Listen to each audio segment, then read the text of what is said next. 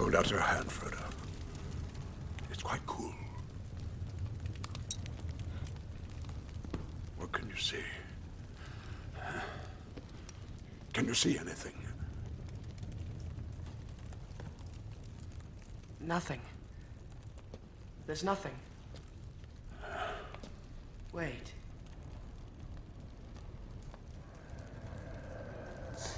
There are markings. Some form of Elvish. I can't read it. There are few who can. The language is that of Mordor, which I will not utter here. Mordor?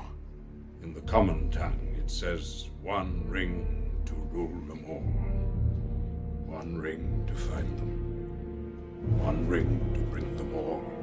And in the darkness, find them.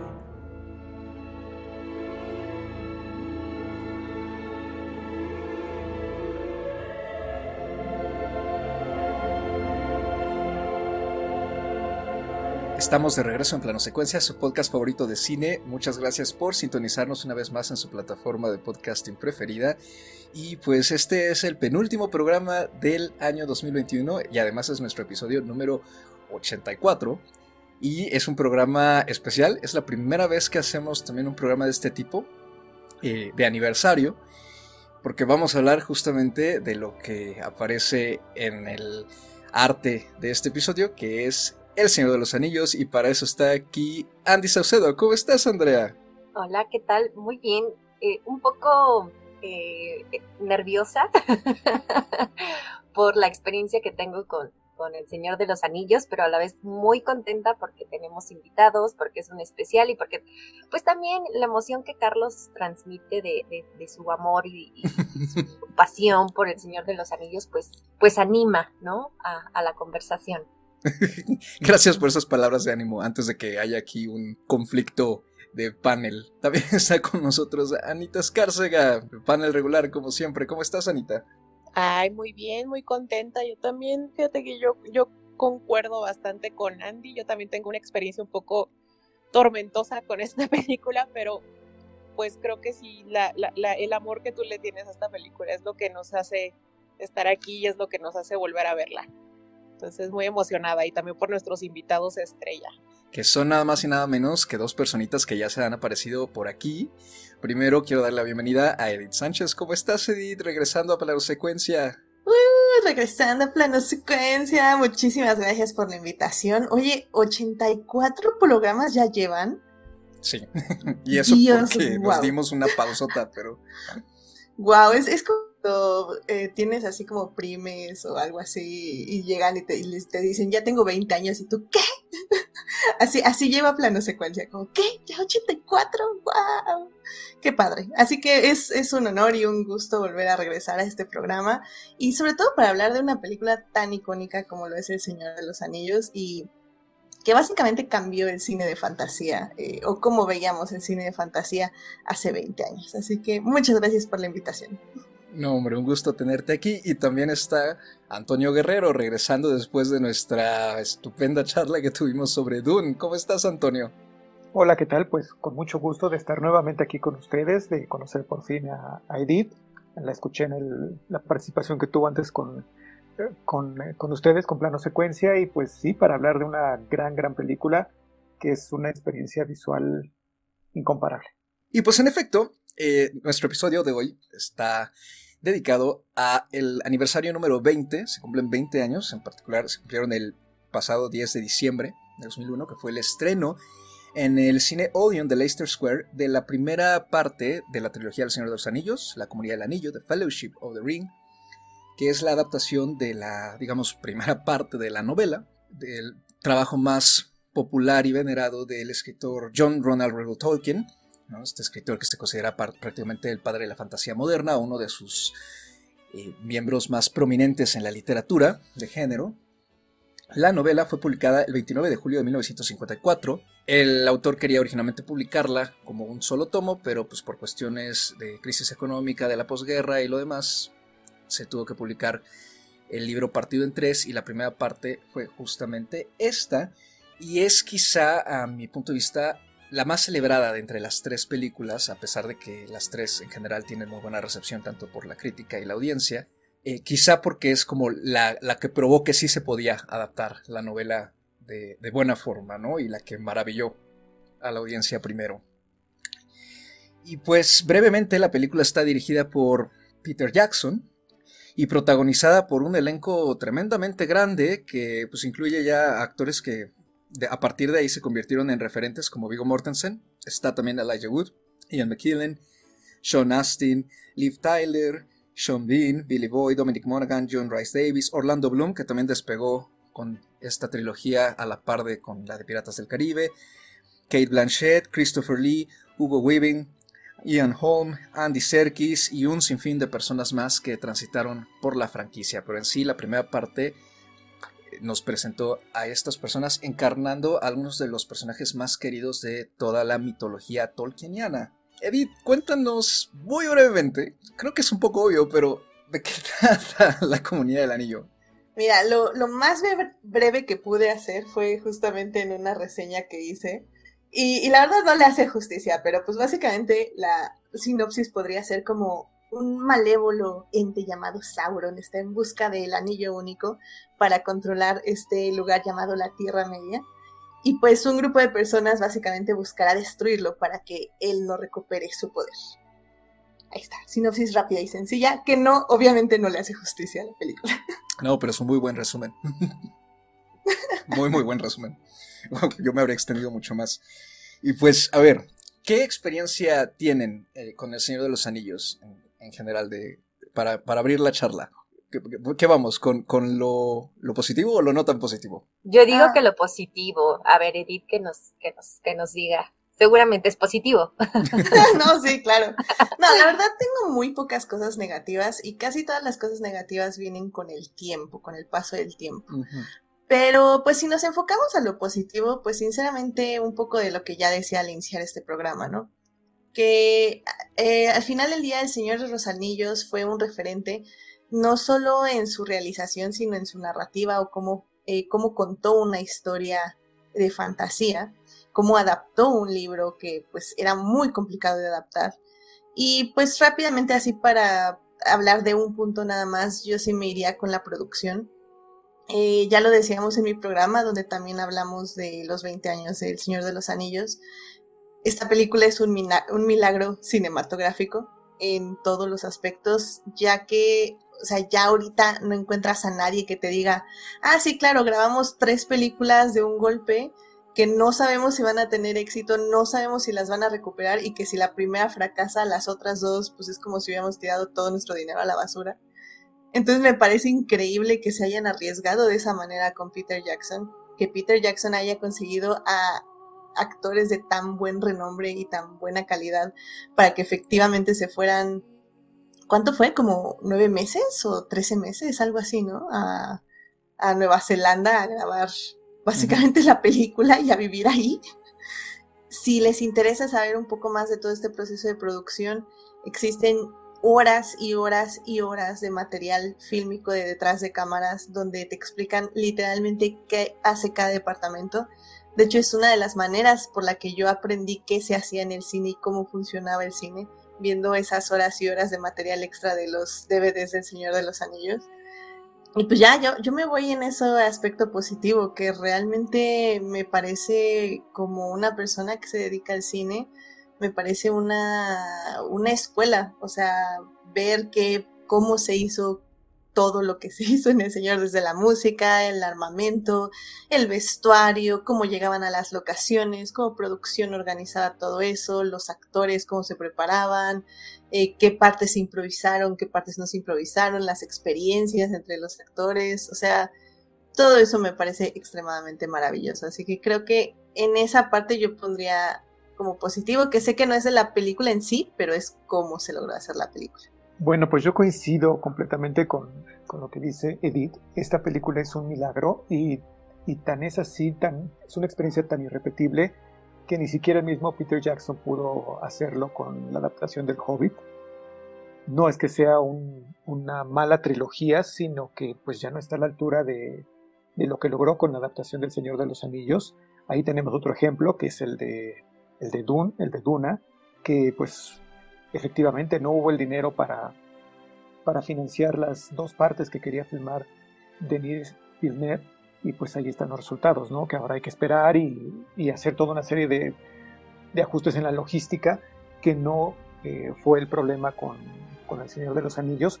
Además, creo que esta es una película, una trilogía que recuperó esta tradición decembrina de ir al cine porque tenías que ver el siguiente episodio de la película y de la historia que te habían contado un año antes, algo que más o menos lo hizo Matrix en, su tiempo, aunque no era esperado un año, ahí hubo una entrega intermedia en, el verano, eh, con Jurassic Park más o menos se, logró esto, pero de ahí creo que desde las entregas de la Guerra de las Galaxias no había este tipo de expectativa por ver un un estreno casi en, la, misma fecha en años consecutivos.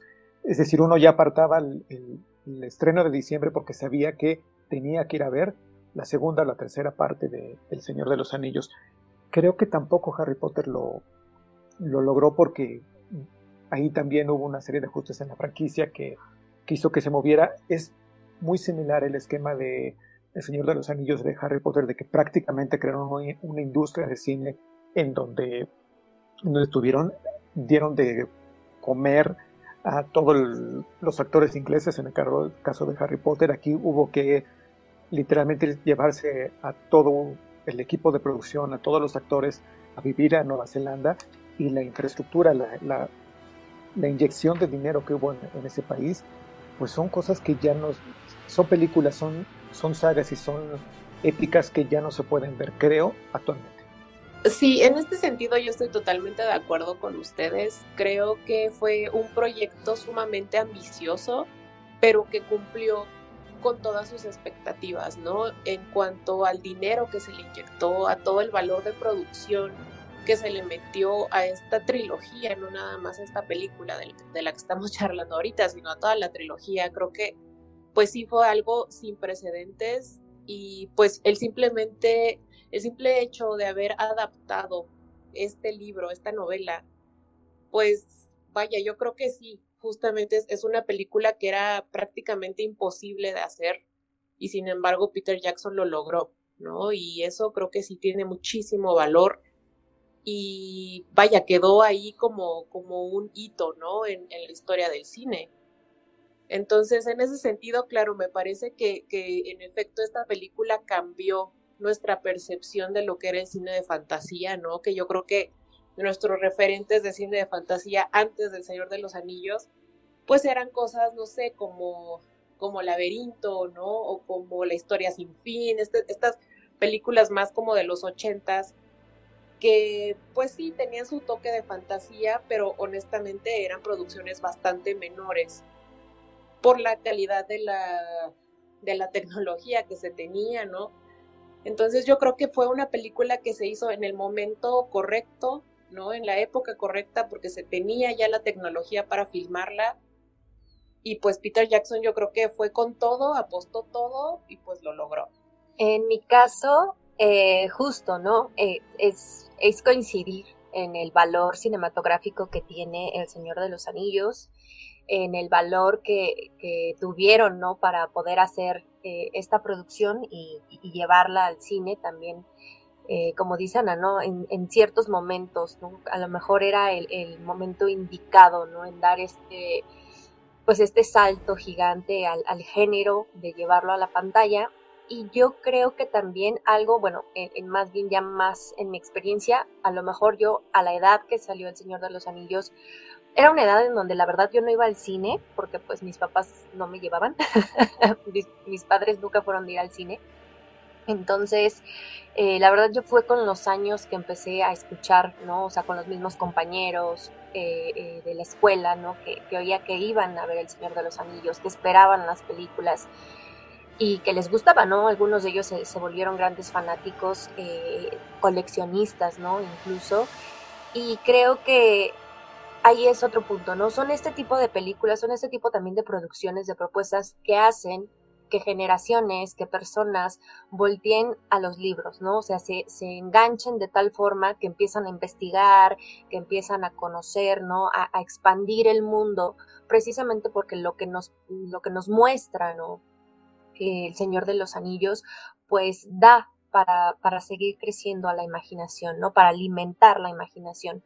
Entonces, eh, creo que eso sí, sí lo resalté, eso fue parte de la curiosidad que a mí en algún momento me dio, ¿no? El conocer de, del Señor de los Anillos, eh, todas estas personas que, se hicieron fanáticas a través de las películas y que luego fueron a los libros y que también después se volvieron grandes lectores, ¿no? Entonces, la influencia de, de esta película va mucho más allá de lo cinematográfico, mucho más allá incluso de, de, pues de, la industria, ¿no? De todo el impacto que pudo haber tenido a nivel económico, a nivel franquicia, eh, para los mismos actores, como ya mencionaba Carlos, ¿no? Sino que también es parte de, de estos 20 años, en esos 20 años eh, el Señor de los Anillos eh, sigue creciendo, ¿no? Porque sigue creciendo en este, pues, en este mundo de, de fanáticos, en donde van a los libros, comparan, critican, platican, ¿no?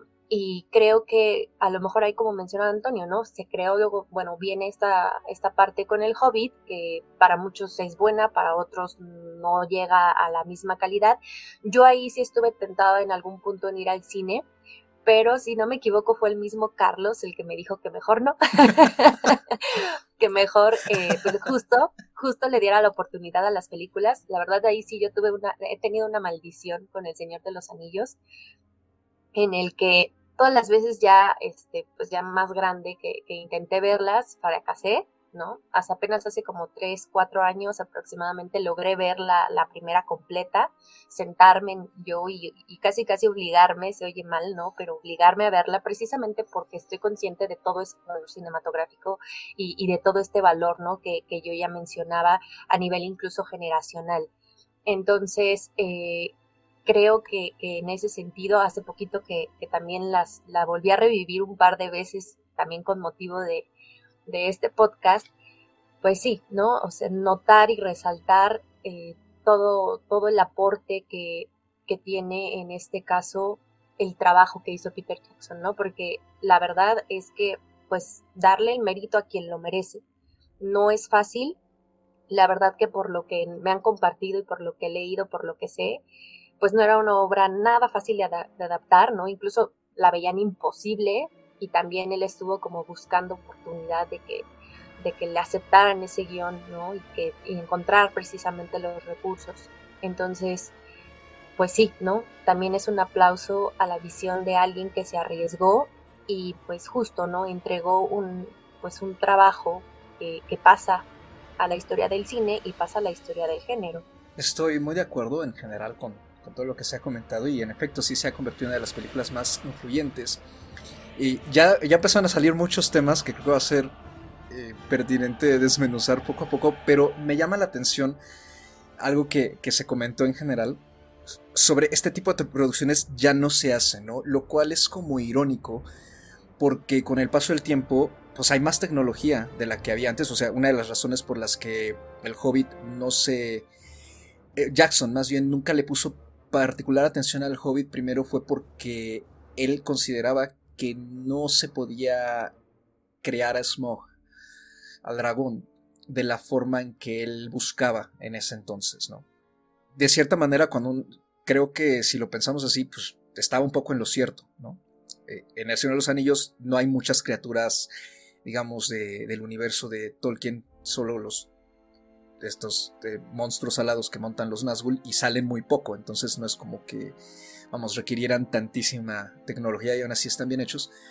Pero creo que es curioso cómo con el paso del tiempo, a pesar de que hay más tecnología y se podría decir más apertura para lanzarse a hacer como distintas franquicias y adentrarse en historias e incluso irlas expandiendo y expandiendo con esta tendencia que hay ya desde hace 10 años, ¿no? De los universos expandidos que la inició Marvel, ¿no? Con mucha influencia, claro, de, de esta trilogía y también de la saga de Harry Potter, que creo que es muy bueno que Antonio la haya sacado a, a colación. ¿Por qué parece ser que es al contrario?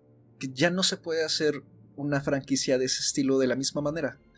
¿Qué es eso que ha cambiado que a pesar de la gran influencia del Señor de los Anillos, no podemos tener otra cosa de ese estilo, o al menos no parece haberla a la vista pronto, en el futuro cercano, del cine. Yo digo que es la falta de fe en los estudios. o sea, y por falta de fe me refiero a miedo a arriesgarse. O sea, siento que ahora con las redes sociales hay una falsa idea de saber qué quiere el público. Entonces, al yo saber qué quiere el público, voy a buscar qué necesita ese público en la misma opinión del público. Y si, si hay alguna frase que hemos, eh, le hemos quitado toda la fuerza de la verdad porque nunca la tuvo, es que el cliente siempre tiene la razón, porque el cliente nunca tiene la razón. el cliente no sabe lo que quiere y no sabe lo que pide. Entonces, yo creo que es más que nada eso, o sea, como ya decíamos al inicio, como bien remarcó Antonio, o sea, es que esta película eh, sucedió porque un, un, ejecutivo, por alguna razón, en ese momento dijo, ah, pero ¿por qué nada más me estás picheando dos películas? ¿No deberían ser tres porque son tres libros? Peter Jackson fue así como, ¿what? Y se fue corriendo con él. Entonces, o sea, creo que ya no hay esos momentos que se quieran arriesgar. O también, como bien dijo Antonio, eh, va, te Denis Villeneuve, yo sé que tienes gran, una gran filmografía, pero no te voy a dar dinero para hacer dos películas de Dune, pues ¿qué? ¿Estás loco? O sea, no, te doy una y te doy para una y vemos si te doy para la que sigue. Entonces esa falta también de confianza y de ganas de invertir en algo es lo que ha frenado también a crear otro tipo de franquicias. Eh, el miedo también a que tenemos un público que requiere más cosas en menos tiempo. También el hecho de que la televisión tomó muchísimo peso, o sea, hace 20 años la televisión no era lo que es ahora. Evidentemente, por televisión me refiero a todo lo que está en streaming. Entonces, también creo que se diversificó muchísimo la media donde podíamos contar historias. O sea, ya ahorita hay hasta empresas que se están dedicando a crear historias en TikTok y que lo están haciendo excelente. Eh, porque también ya también estamos explorando otros tipos de audiencia. Entonces siento yo que no ha salido la nueva Harry Potter, no ha salido el nuevo Señor de los Anillos, porque sí estamos como, o sea, como que la audiencia está muy esparcida por muchos lados y las empresas no tienen ni el dinero ni el tiempo para dedicarse a hacer una cosa. Creo que quien mejor lo ha hecho es Marvel, eh, en el aspecto de tener cautiva a una audiencia, no necesariamente en la calidad de sus productos, pero realmente ya, y creo que por ejemplo Marvel se excedió este año, o sea, lo hizo excelente. Para mí, a mí la verdad Marvel me daba igual hasta que empezó su run en cines, digo, perdón, en, en en su plataforma en Disney Plus, cuando empezó a sacar las series, uf, a mí se me, hizo, se me, se me ha hecho increíble todo lo que han hecho en, en, en, las series. Entonces, no sé, o sea, yo siento que es por eso, por la diversificación de medios, porque escuchan a un público que no sabe lo que quiere y porque nadie quiere, nadie puede ni quiere arriesgar tanto dinero y tiempo en algo que no sabes si va a funcionar. Yo creo que ahí apoyaría el punto en el sentido en que, y va también, porque lo he escuchado mucho últimamente, ¿no? Con las nuevas tecnologías, eh, llegó un punto en el que se ha mencionado y creo que se sigue mencionando y sobre todo ahora con la pandemia, que el cine va a la baja, ¿no? O sea, que la tendencia es justo eh, que el cine pierde como cierta relevancia, ¿no? Y que justo en primer plano era la televisión la que consumía ¿no? al espectador o el tiempo de las audiencias. Y ahora justo estamos pasando al tiempo en el que dicen que la televisión va a la baja porque está muriendo debido a, en este caso, la diversificación de las audiencias por las plataformas o los contenidos on demand. Entonces, eh, creo que básicamente hay cierta incertidumbre también en la industria que genera como ahora, ¿no? Que muchos quieran pautar solo en medios digitales cuando pues es mentira que la televisión esté muriendo, ¿no? En este caso creo que también los estudios necesitan tener como cierta certeza de que lo que van a presentar en pantalla puede ser, entre comillas, una apuesta segura, ¿no? Como decía Edith, a lo mejor pues no me importa que, que Denis Villeneuve ya tenga una trayectoria, que haya logrado eh, eh, pues, premios, ¿no? O, consagrarse de, cierto, de cierta forma, En estilo y en presencia, no, no, no le tienen tanto fe en ese sentido los estudios. Porque son apuestas lo que, lo que están haciendo, que es lo contrario con Marvel, ¿no? Marvel está destinando dinero a algo que para ellos pues es una apuesta segura, incluso en términos de promoción, en términos de, de, inversión publicitaria, saben a qué le van a invertir más dinero, ¿no? Por ejemplo, un, este, un Spider-Man que a un Shang-Chi, ¿no? Por ejemplo. Entonces, eh, forman parte del universo, pero pues ahí ellos saben cómo manejan en este caso el presupuesto para invertir, pero justo a esa apuesta segura y por eso es que hay tantos remakes, es por eso, según yo, que también obedece a que haya, este, en este sentido, eh, se alarguen ¿no? ciertas franquicias como la de Star Wars, que ahora también pasa hacia la televisión, o que, por ejemplo, James Bond siga haciendo películas de James Bond, Misión Imposible, todas estas películas que ya van en, su versión 8 y 9, ¿no? Este, de, saga, creo que, pues es eso, ¿no? Porque los estudios lo ven más como una apuesta segura a tal cual si te estoy presentando a lo mejor algo que se considera que incluso en su momento o en años posteriores era imposible de adaptar, creo que, ese es el, tema de, cierta forma, ¿no?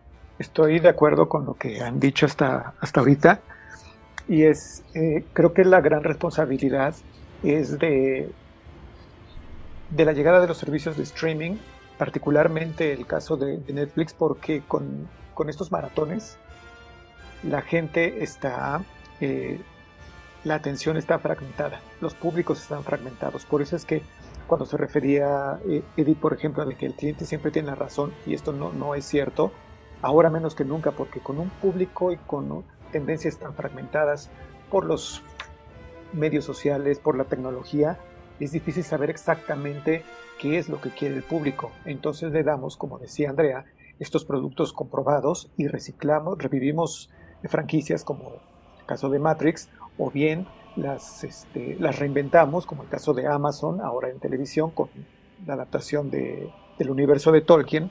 Y creo que lo que hace falta es una visión creativa con un toque mercadológico, si queremos verlo así, para poder vender este tipo de ideas. Yo creo que ahorita no hay nadie con la labia, por llamarlo de, alguna manera, de, Peter Jackson. El único que yo podría ver con esa mentalidad monumental para inventarse universos y apostarle fuerte y crear la tecnología, si es que no existe, es James Cameron. Y por eso vemos cuánto ha tardado para desarrollar su serie de Avatar, que es la tecnología no le ajusta. Él muchas veces con Terminator, con la misma primera Avatar, que tuvo que crear equipo para poder filmarla. En el caso de Marvel, creo yo que ahí, más que un realizador, tenemos un productor con una visión amplia, capaz de crear todo este universo, que es Kevin Feige. Si Kevin Feige no existiera, no estaríamos hablando del universo Marvel, porque no habría esta mente maestra capaz de, tener una visión tan amplia para abarcar lo que es la televisión, lo que es el, cine, ver cómo se compaginan y darle el rush a la gente de querer ver el siguiente episodio. Muchas veces, y creo que eso ya habrán escuchado ese comentario, más allá de la montaña rusa que puede significar ver la nueva película de Spider-Man, lo que queremos ver también es la escena añadida al final de los créditos, porque ya nos va a vender el siguiente producto y queremos saber cuál es para tratar de participar, para tratar de armar este rompecabezas y sentir la pertenencia a algo. Creo que por eso es lo que, es lo que falta eh, en el cine actual. No hay un, un director con esta capacidad como la que tuvo Peter Jackson y desafortunadamente tampoco hay la visión para hacer ni siquiera ya universos tan grandes, sino ni siquiera películas pequeñas para adultos donde sea capaz de mantener la atención durante dos horas y de involucrarse con la vida de otros. Yo, yo nada más quisiera remarcar que eso, o sea, sí lo entiendo, Pero yo creo que sí hay historias y sí hay directores y sí hay creadores afuera. El problema siento yo 100% que es lo que dije, o sea, que no hay una productora que se arriesgue. Y cuando se arriesgan, es cuando realmente descubren que puede haber un éxito. Ya lo vimos con, por ejemplo, Netflix de Queen's Gambit o ahorita de Squid Game, que realmente son historias que han estado ahí eh, picheándose, eh, vendiéndose por años, años, 10 años, 5 años, 7 años, o sea, y que hasta que alguien les dio la oportunidad de contarse, fue cuando ya se volvieron un éxito. Y, y es que, por ejemplo, se dice que sí, o sea, películas eh, de indies ha subido muchísimo su producción. Aunque no estén ganando o se gane como el mismo dinero, ya hay muchísimas películas de cine independiente y cine alternativo y cine con otras historias. El asunto es que, bueno, el, dinero más importante se sigue dando por las grandes producciones y que es básicamente lo que todo el estudio quiere. Quiere, todo el estudio quiere su siguiente Señor de los Anillos, quiere su siguiente Harry Potter. Y pues es eso, o sea, es que hay que dar oportunidad de que se cuenten esas historias, porque yo siento que el siguiente fenómeno está ahí afuera, está esperando a ser producido. Ahorita que mencionaban a Marvel, se me hace un ejemplo muy particular porque eh, mi pregunta inicial respecto a, por qué no ha, no ha, habido algo como El Señor de los Anillos no era solo respecto al fenómeno, sino también a lo que ya se comentó eh, y con lo que abrimos, que fue la producción, ¿no? Ahora que la volví a ver, no solo rescatar eh, lo, que, lo que se mencionó de, digamos, todo el esfuerzo que conllevó filmarla, me parece que tiene una forma muy particular de aterrizar el universo hacer que se sienta a la vez mágico, pero también muy tangible muy real. Y se nota mucho justo por el diseño de producción. Todo es en sí físico. los, sí hay efectos especiales, por supuesto, pero están contenidos de cierta forma para que nunca acaparen de más la pantalla. ¿no? Los extras son reales. muchas de las figuras de los ejércitos también son extras reales. Eh, las locaciones están totalmente ambientadas, los sets están totalmente creados. Y si nos vamos a, las franquicias que están conquistando la pantalla de los, de los últimos 10 años, vemos que pues la mayoría apuestan por la pantalla verde y la creación totalmente digital. Creo que, no sé, qué, no sé qué les parezca eso, pero creo que en cierto modo es un poco triste, ¿no? O sea, que sí se esté perdiendo un poco eso y ya nada más se esté dejando como para ciertas producciones que de vez en cuando, independientemente de la plataforma en la que salgan, de repente causan como pues buen sabor de boca, ¿no? ver ese tipo de, de interés y de inversión en realmente tratar de llevarnos a ese mundo fantástico. Incluso cuando no son películas, digamos, más allá de género, por ejemplo, el cine histórico, que siempre ha tenido mucho cuidado con eso, y pues bueno, El Señor de los Anillos de repente pues, tiene este enlace, ¿no? Por la ambientación medieval que se le da. Muchos de los blockbusters recientes, como que cada vez se olvidan un poco más de eso y, se sienten más alejadas de la realidad, que es uno de los puntos más fuertes que se le ha criticado a Marvel, que todo se siente demasiado alejado de la gente normal, del mundo normal y, del, y de que el mundo no se siente, digamos, bien explotado, por así decirlo. No, es que hay dos razones, perdón. Eh, la primera razón es que es más barato hacer CGI. Eh, más barato en... Tal vez muchas personas piensan que el CGI es más caro, pero no, es más barato hacer un CGI porque ya tienes una locación, tienes a tu pantalla verde, grabas a tus actores y vámonos. Y no tienes que mover a nadie, transportar cosas, transportar gente, estar a merced del clima. Que en ese aspecto creo que lo que hizo de Mandalorian, eh, esta serie de Disney Plus, creo que fue muy interesante en el, en el aspecto de, de la tecnología, que básicamente es una pantalla verde, pero que ya es ya no es una pantalla verde, ya es literal una pantalla que refleja la realidad casi, casi milímetro por milímetro. Entonces, en ese aspecto, pues sí, o sea, creo que entiendo por qué se usa la pantalla verde. De hecho, por ejemplo, ahorita la serie que tiene Amazon, que es la de The Wheel of Time, a mí me está gustando muchísimo, pero como bien dice, se siente falsa, porque pues todo es CGI, todo, todo. Si están en una montaña es porque Dios es grande, pero, o sea, realmente no, o sea, todo es CGI. Y si bien la historia es muy padre, sí le quita valor que tenga tanto, pues tanto CGI. Entonces, cuando se hacen este tipo de cintas, vale muchísimo la pena invertir un poquito más en locaciones, sobre todo porque también regresemos a la tecnología. Mientras más avanza la tecnología, más falsos se ven los sets, porque hay más definición en la imagen y mientras más definición hay, notas que es plástico, que es cartón y que, que no es metal básicamente. Y eso le está quitando mucho a, muchas series y a muchas películas que estamos revisando hoy en día pensando justamente en esto que, que, comenta Edith, pues justo, ¿no? O sea, yo creo que esta última vez que vi la película, hasta unos días, me di cuenta de lo bien que ha envejecido. Pues es una película que está tan bien hecha que la ves perfectamente bien, ¿no? O sea, se deja ver perfectamente bien los efectos, eh, los paisajes, los vestuarios, precisamente porque, como dice Edith, porque son reales, ¿no? O sea, cuando tú ves un CGI ya medio viejito, ¿no? De un CGI de hace 5 o 7 años, ya se ve feo. A pesar de que en tiempos de cine, pues 5 años no es mucho, ¿no? Pero ese es el problema siempre con el CGI y con este tipo de tecnologías que a lo mejor en su momento se ven súper bonitas, pero dentro de dos, tres años ya no se van a ver nada bien. En cambio, cuando utilizas pues un paisaje real, cuando precisamente le inviertes, pues claro, ¿no? El producto se deja ver perfectamente bien, pasen 20, 30, 50 años. Y fíjate que ahorita me quedé pensando en lo que estaban comentando hace un rato, ¿no? Del por qué ya no se hacen las, las producciones así.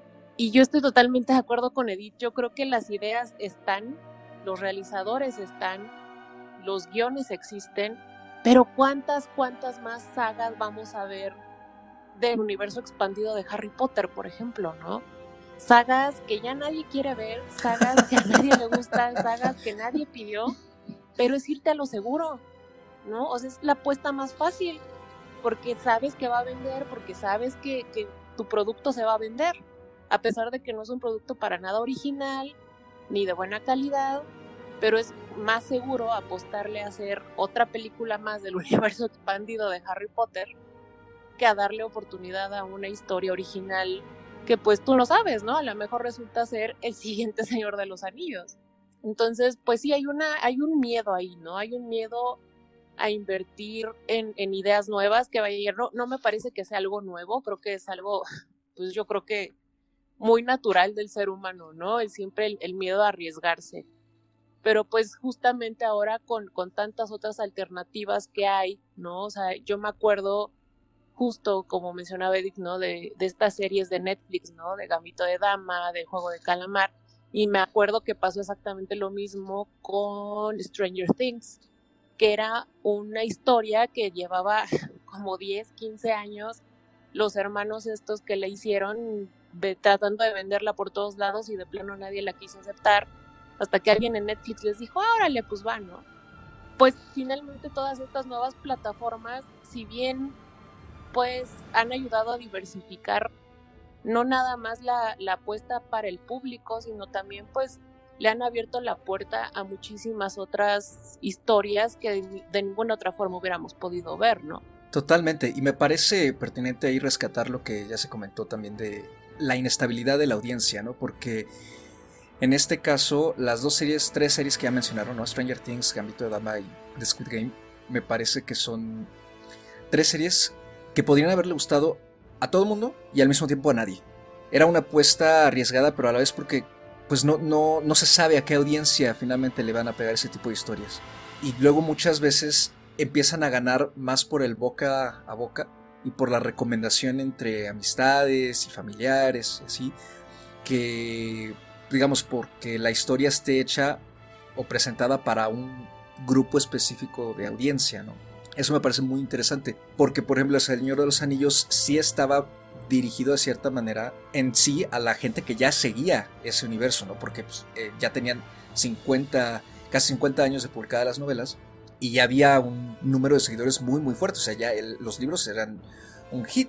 Había muchísimos seguidores, ya había convenciones de Tolkien, ya había estudios académicos de Tolkien, ya había, eh, pues, digamos, un gran número de gente que se había acercado a la franquicia sin necesidad del cine. más bien lo que hizo la adaptación cinematográfica fue llevarlo a la cultura popular, que por razones del destino conectó ya con muchos tipos de audiencia y no solamente con ese sector reducido que se había acercado a la saga por mediante los libros y las pequeñas adaptaciones que había habido antes, ¿no? Como por ejemplo la adaptación, este, la versión animada, que se quedó como muy, muy incompleta en general.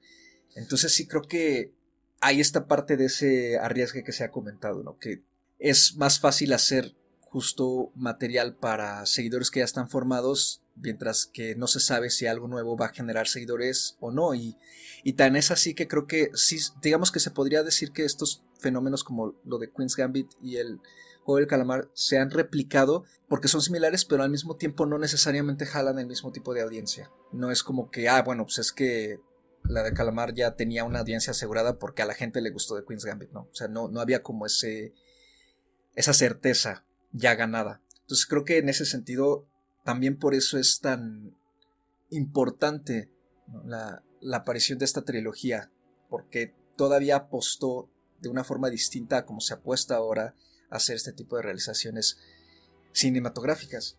Yendo ya un poquito más ahora sí a, la película, dijimos al inicio del programa ¿no? que había como quizá un lado positivo, también había eh, una perspectiva digamos no tan positiva en, este panel. Eh, Andy o Anita, quien quiera de ustedes, eh, ya, ya han expresado en, el, programa que les ha costado acercarse a la franquicia. Hablemos un poquito de eso también, porque creo que es importante. Eh, como, como toda franquicia, hay quien encuentra fácil conectar con ella, hay quien no encuentra tan fácil conectar con ella. ¿A ustedes qué ha sido su experiencia con El Señor de los Anillos que les ha, digamos, presentado como ese esa falta de, conexión. Si quieres voy yo, Anita, para que... sí, por favor. Porque la mía en realidad es más lo que les decía, ¿no? Al inicio yo no me pude acercar al Señor de los Anillos desde, desde que salió, desde que hubo este boom, ¿no? Eh, sino más bien es más como de, oído lo que, lo que supe yo en su momento, incluso con esta última entrega que ellos tuvieron, eh, bueno, que logró muchísimos premios, ¿no? Que, que, la verdad tuvo un gran impacto. Eh, creo que, que en este caso todos los intentos que tuve, por eso decían una especie de maldición, ¿no? Porque nunca logré, logré terminarlas cuando me determinaba como verlas.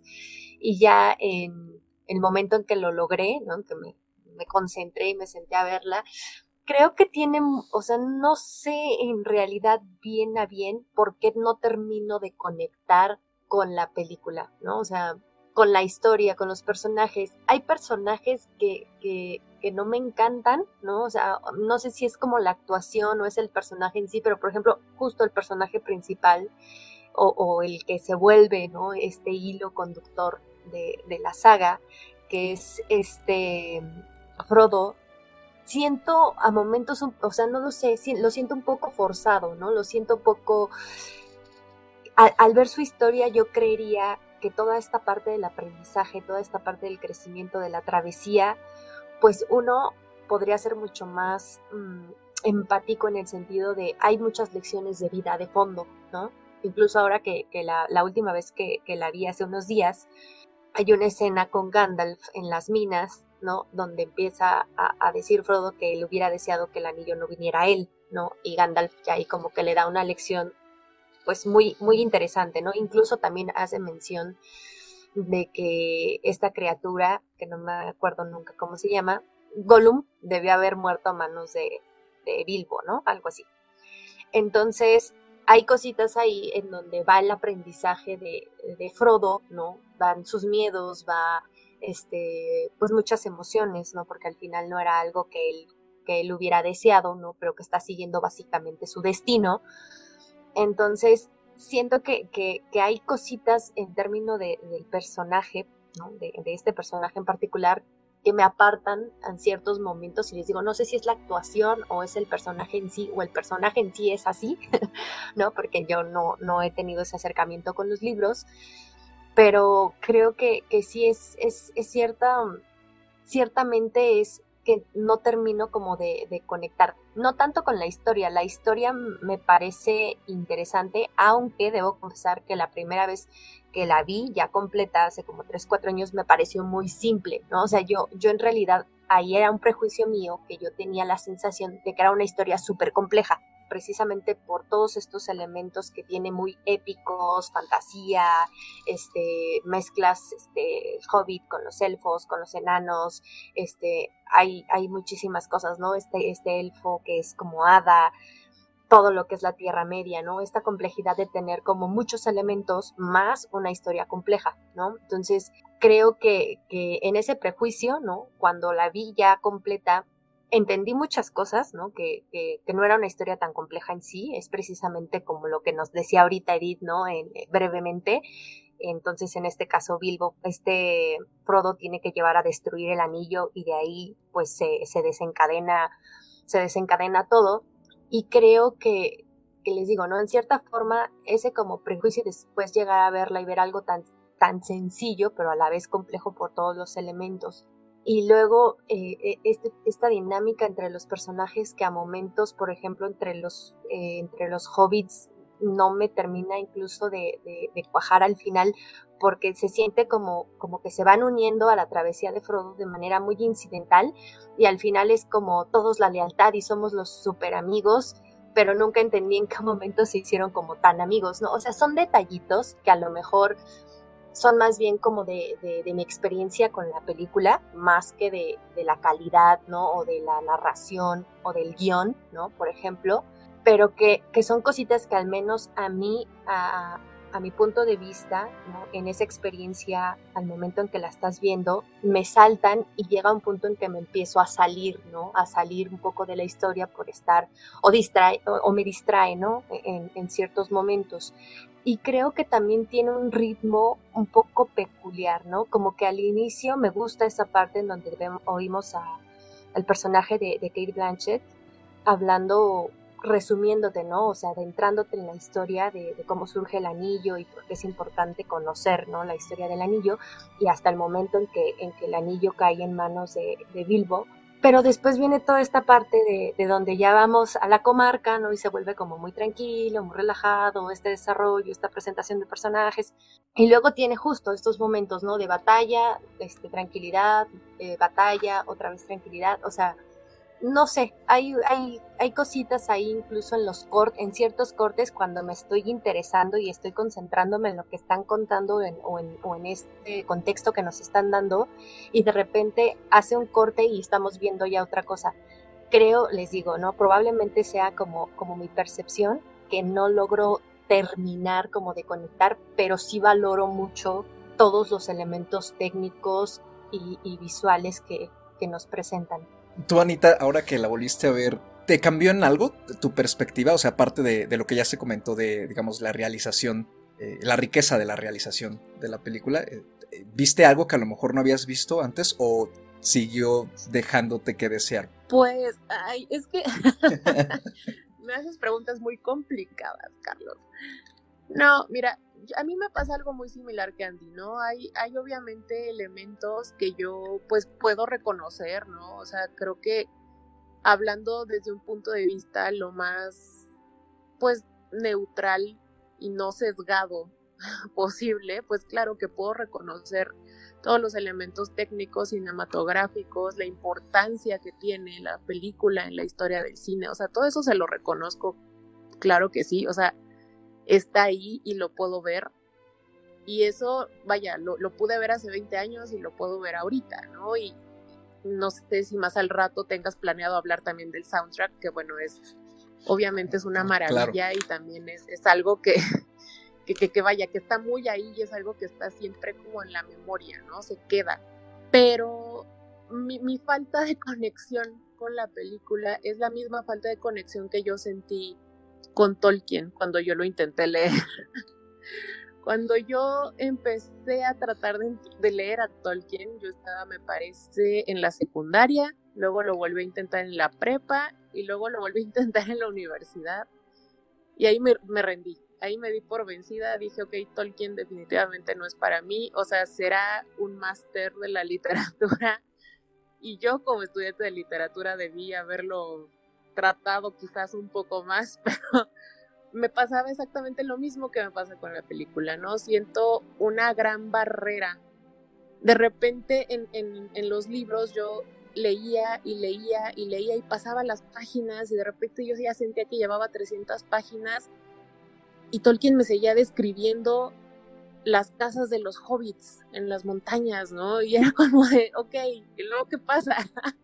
y con las películas me pasa algo muy similar, es una barrera un poco similar, de repente siento un distanciamiento quizás cultural, me parece que es demasiado europeo, demasiado, demasiado blanco y demasiado masculino.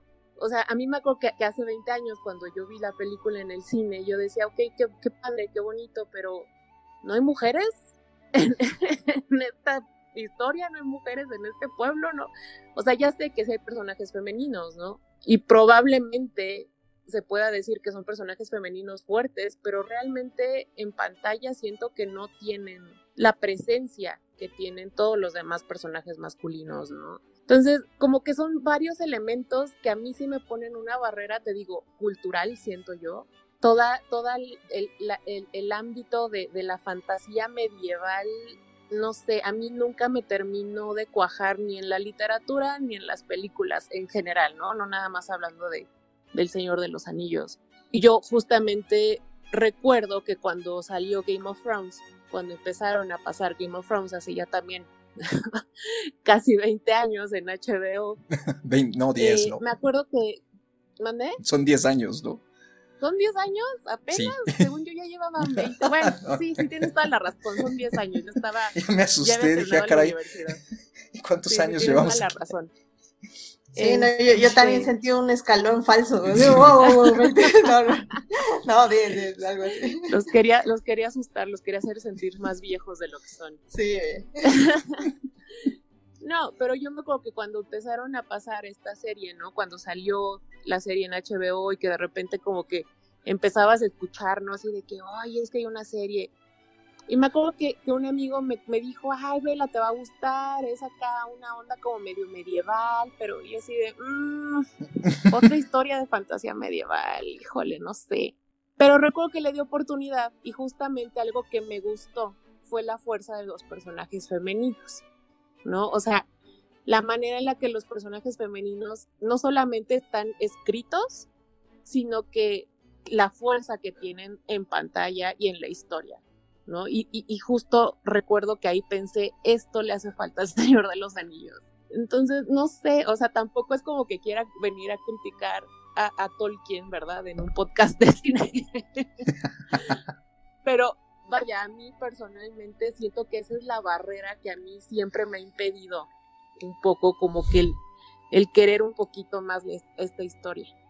Y es que, o sea, digo, siendo fan y todo, reconozco, ¿no? O sea, los, libros son densos y las películas creo que a pesar de que sí simplifican bastante, pues, la historia y resumen y condensan muchísimas cosas y quitan muchísimas también, las hacen más funcionales en ese sentido para el género para el que están siendo trabajadas, pues no dejan de sentirse de la misma forma densas, ¿no? O sea, sí hay una carga de contenido y de creación de mundo sumamente literaria ahí y quizá eso también luego genera mucho esa barrera, ¿no? O sea, quizá para quienes nos acercamos a las películas o a este tipo de historias o a los libros, ya nos hemos acercado a, este tipo de material, se nos facilita un poco más, quizá, entrarle de lleno al mundo. A mí, de repente sí me cuesta trabajo hablar de, este, digamos, detalle en particular porque como lector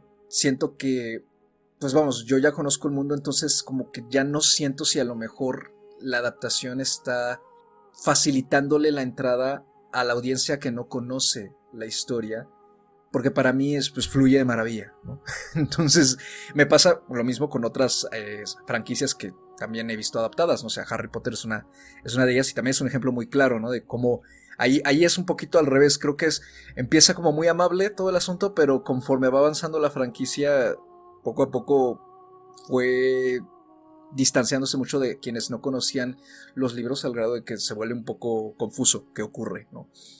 Eh, creo que en el Señor de los Anillos no es tanto así, o sea, sí, sí tiene mucho más enfocado eh, su, su tratamiento de los libros, pero sí creo que esa densidad es la que justamente permea muchos de las la mayoría, ¿no? De, digamos, las personas que la respetan mucho, pero no terminan de, conectar con ella. ¿Tú qué opinas, Antonio?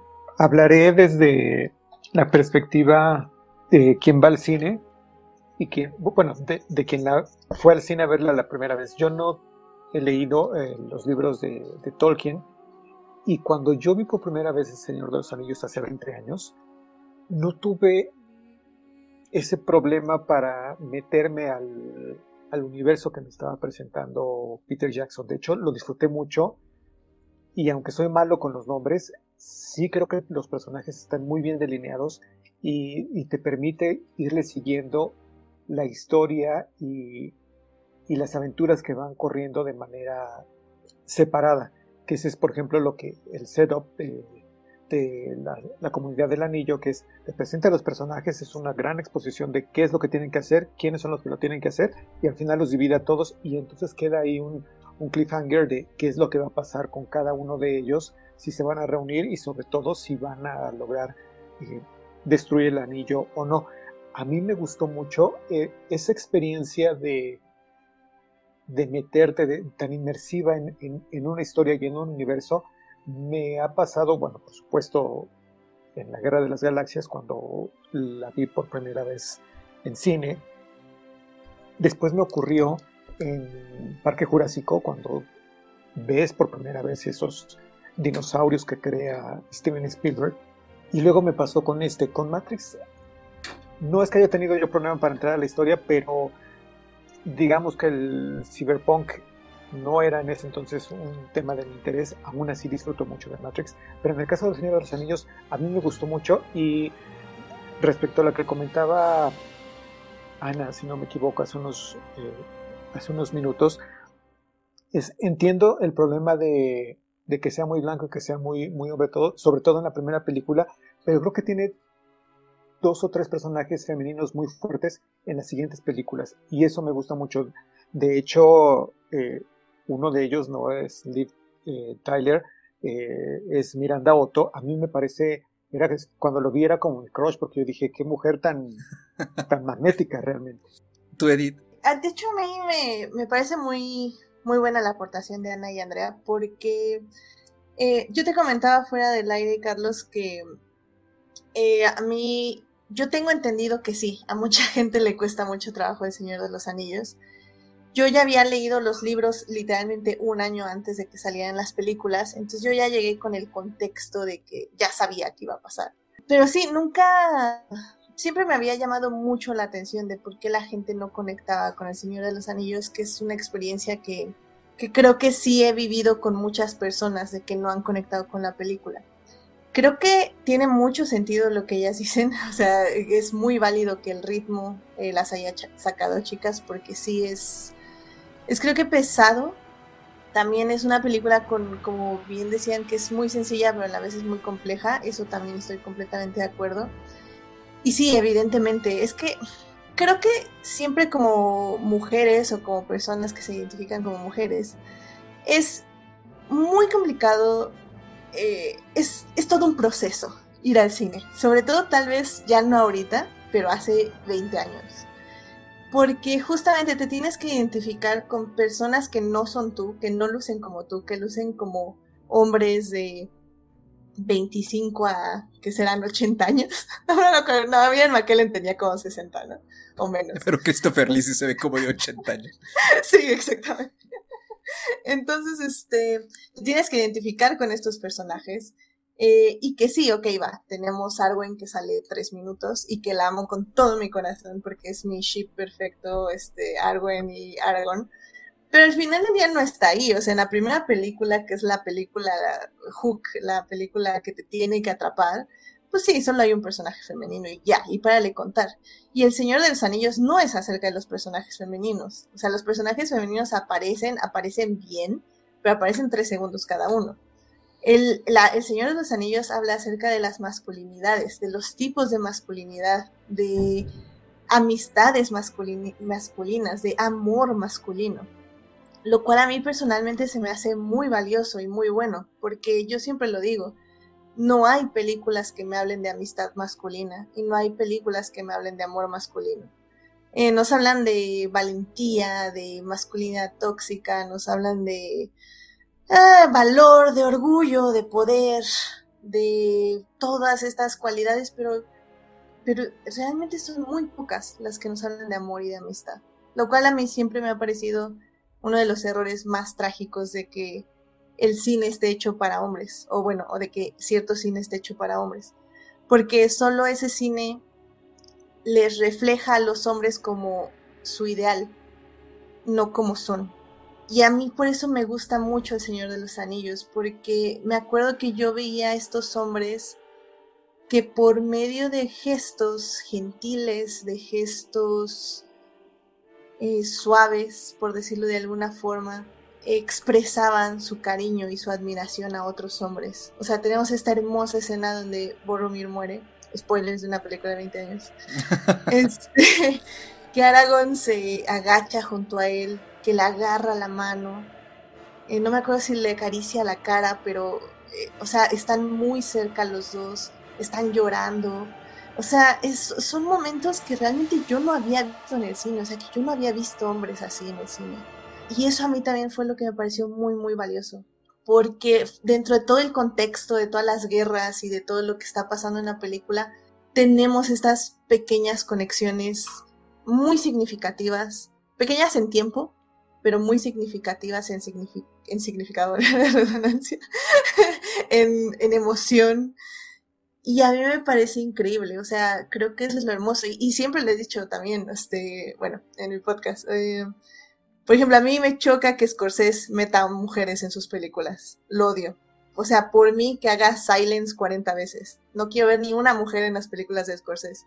Porque Scorsese no sabe poner mujeres, sabe poner lámparas y lámparas con objetivos, pero nada más. Pero escribe muy bien a los hombres, porque sabe cómo expresar a los hombres. Ahí se ve reflejado y es normal y bueno, es pues es lógico. Bueno, algunas personas dirían que es lógico, yo no creo que sea lógico, pero bueno.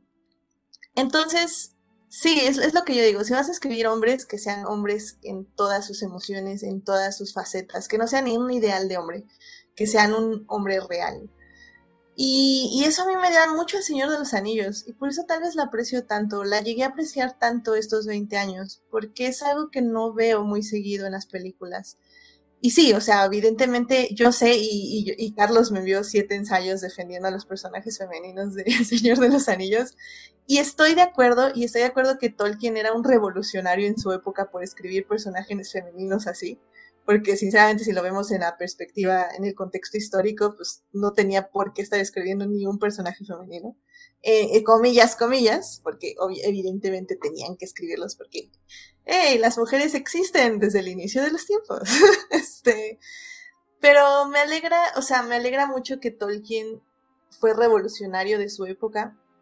Escribió yo creo que dos mujeres, porque Galadriel no la cuento como mujer, ya que es como un ser divino, elfo, eh, de sangre divina, o sea, está muy cañona. este, no, no entra como en esos estándares, en esas casillas de género. Eh, pero bueno, sin embargo, Eowyn y Arwen sí lo entran porque viven en un sistema patriarcal las dos, eh, las dos se rebelan ante ese sistema patriarcal, para encontrarse a sí mismas y ser fieles a sí mismas. Entonces es algo que sí me parece muy bello de las películas, pero no es el foco, no es ni siquiera, yo creo que son historias de tercer, de, tercer nivel, o sea, no, es, es, literalmente la historia de la historia de la historia, y salen muy poco. Entonces se agradecen los personajes femeninos, se agradecen los personajes femeninos bien escritos, pero sinceramente yo jamás le recomendaría El Señor de los Anillos a alguien por el personaje femenino. Porque no, o sea, me va a golpear ese alguien, o sea, a decir, no manches, me recomendaste por el personaje femenino y el personaje femenino salió a dos minutos, o sea, no manches.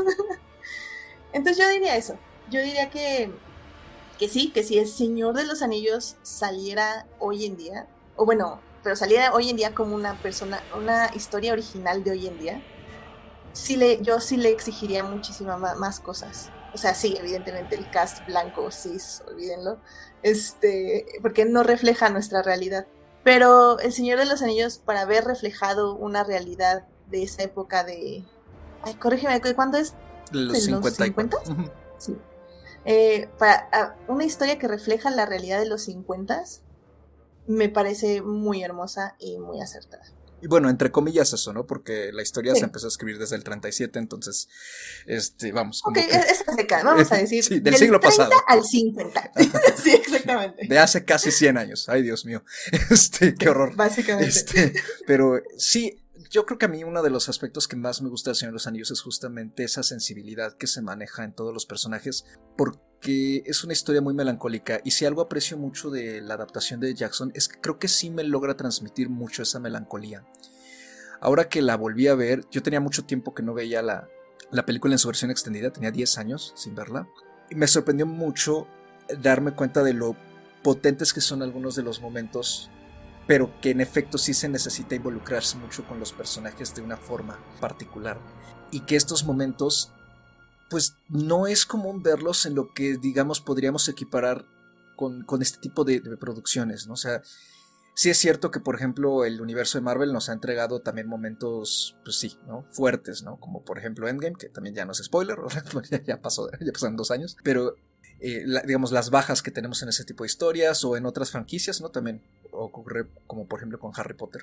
Pero ese acercamiento, yo creo, de, de una forma tan empática y con cierta melancolía, sobre todo trabajada no solo en la historia, sino también con los personajes y los actores mismos, me sorprendió mucho ver lo fresco que se siente y al mismo tiempo me di cuenta, justo lo que acabas de decir, Edith, lo poco que lo veo hoy en día en este tipo de producciones. Ya si nos vamos al cine independiente y todo lo demás, bueno, ahí está por todos lados, ¿no? Pero sí me parece que eso también le da una cualidad muy particular. Busca hacer mucha reflexión, creo yo, sobre la condición humana, ya en términos de la historia como tal. Y sí creo que Jackson logra rescatar mucho eso y preservarlo en general, obviamente sin todas las complejidades filológicas y mitológicas y filosóficas de la novela, pero sí de una forma más digerida que llegue a acercarse un poco con la audiencia, ¿no? Entonces creo que eso me parece a mí uno de los aspectos más valiosos en general de, toda la franquicia, pero en particular de la primera película porque como bien dijo Antonio hace unos minutos, o sea, e, era la película con la que se tenía que hacer el gancho para las siguientes dos, que mantienen ya su línea en general y creo que siempre conservan esa consistencia. Ese cambio con el personaje de Arwen, por ejemplo, a mí también me gusta mucho respecto a las novelas, ¿no? En las novelas, este, para quien nos escuche y no, no las ha leído, en las novelas el personaje de Arwen es absoluta y totalmente pasivo. Como bien dijo Edith, una lámpara en el fondo, ¿no? O sea, no sale, casi no habla. Es más, creo que solo habla en el tercer libro. Y muy al final, con Frodo. De hecho, el, problema de Arwen, perdón por interrumpirte, es que su historia está en el Silmarillion. Exactamente. O sea, ni siquiera está en, el libro principal, que fue lo que tomó Peter Jackson para crecer a su personaje. Pero todo, todo el amor que siento por Arwen es porque hay un cuento en el Silmarillion donde cuenta su historia de amor con Arwen. Entonces, yo creo que traerla un poco al, al frente me pareció una gran decisión como adaptación. Y en ese sentido también me gusta mucho como adaptación porque sí creo que toma ciertas decisiones que obviamente le restan quizá la historia en su punto de complejidad o de, eh, o de densidad para quienes gustamos de eso, pero al mismo tiempo sí la buscan hacerla lo más activa posible porque en, el género en el que está trabajando, en, el cine, pues se necesita tener más como velocidad, ¿no? La historia necesita tener más eh, urgencia, por así decirlo. Entonces creo que también en ese aspecto Jackson y los otros dos guionistas, que son Philippa Boyens y Frank Walsh, tomaron decisiones acertadas en general, ¿no? Creo que sí, de repente hay algunas cosas ahí que ya, digamos, como opinión personal no me gustan mucho. Por ejemplo, esta especie de sensación ominosa que hay mucho respecto a las minas de Moria, que también está en las novelas, pero aquí lo hacen ver como una especie de sugerencia de Gimli, mientras que en los libros nadie lo sugiere, es el camino que se ven forzados a tomar. O sea, son ya como detalles de ese estilo, pero en lo demás sí creo que resuelve con mucha soltura las transiciones, que es cierto lo que dices, Andy, o sea, Tolkien funciona mucho así, eh, tanto en las novelas y las películas lo reflejan. Es mucho este seguir el patrón del famoso quest literario, ¿no? El quest heroico de un encuentro, digamos, con un obstáculo y de repente una pausa. Un encuentro con un obstáculo y después otra pausa. Y así es el Hobbit, así es el Señor de los Anillos. El Silmarillion no es así porque esa es otra cosa. Pero en, términos de las películas, eso representa un ritmo que no se ve ya siempre. Porque además pareciera ser que, digo, digo, no es ley seguirlo, ¿no? Pero tampoco respeta tanto como esa división de actos a la que estamos más acostumbrados a ver en cine. Entonces sí descoloca un poco. Y más que nada porque parece ser que es como una serie de estaciones, ¿no? Como si fueran como de videojuego, casi casi. De hecho, muchos videojuegos de fantasía justamente toman esa influencia, eh, no solo de esta novela, sino de muchas otras, o sea, de, misión en misión y siempre recibiendo una especie de resumen de información, ¿no? En algún momento. Entonces, sí creo que incluso esas partes las logra resolver con soltura. Con todo y que ya ahora viendo también la, versión extendida, de repente sí noto ya que algunas de las escenas extendidas están metidas como con calzador. Está una escena ahí y de repente la siguiente escena y el personaje ya está en un en el lado opuesto de la habitación. O sea, creo que hay un ligero descuido de la edición en la edición extendida. Y pues la edición extendida en general pues no, más, no hace más que darnos aún más, ¿no? De, eso sí ya es fanservice, ¿no? a más no poder. Y creo que, sin embargo, está bien llevado. O sea, yo no me acordaba, por ejemplo, que al inicio de la Comunidad del Anillo tiene pues una, un resumen del, del prólogo del Señor de los Anillos en el que nos cuentan qué son los hobbits, dónde viven, cómo son sus costumbres y eso. Sí lo tiene condensado en una escena de aproximadamente unos 5 minutos. Y me pareció que incluso esa condensación la hace sin problemas. Y a veces siento que también quizá parte de esa desconexión de con la versión de cine que sienten muchas personas es porque quizá es demasiado brusca a ratos. Y, también sentí un poco eso ahora que, la volví a ver.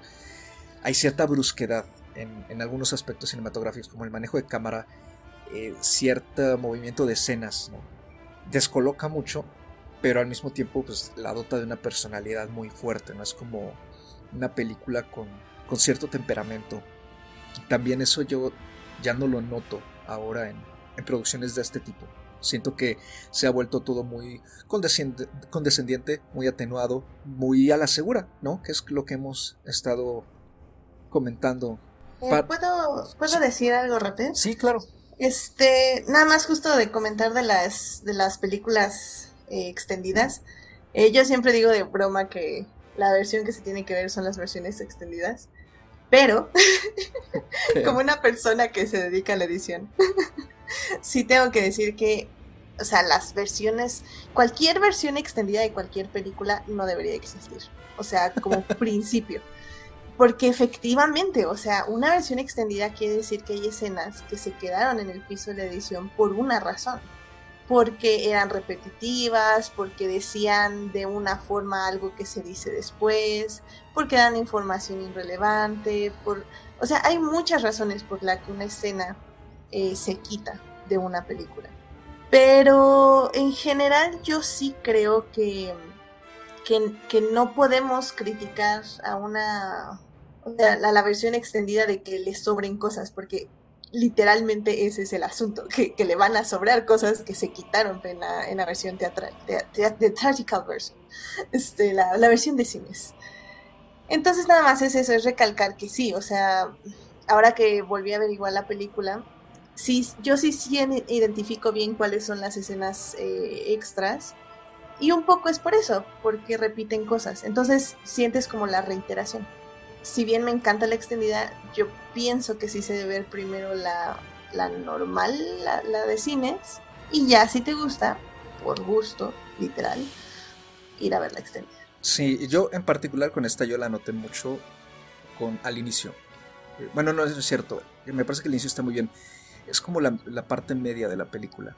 No, pero desde Rivendell, ya todo lo que se va añadiendo y es como, ok, esto lo vemos más adelante. Sí, está, está extraño. Quizá, quizá la escena de, de Galadriel con cuando muestra el anillo de diamante, varias escenas de, esa sesión y de lo de las minas de Moria a mí no me parecieron este que estuvieran, o sea, no se notan. Pero sí, en, toda la sección media de lo de Rivendell, poquito antes, poco después, todo lo extra sí se nota mucho. A mí me gusta mucho y creo que sí lo debieron haber dejado cuando Galadriel les da los regalos.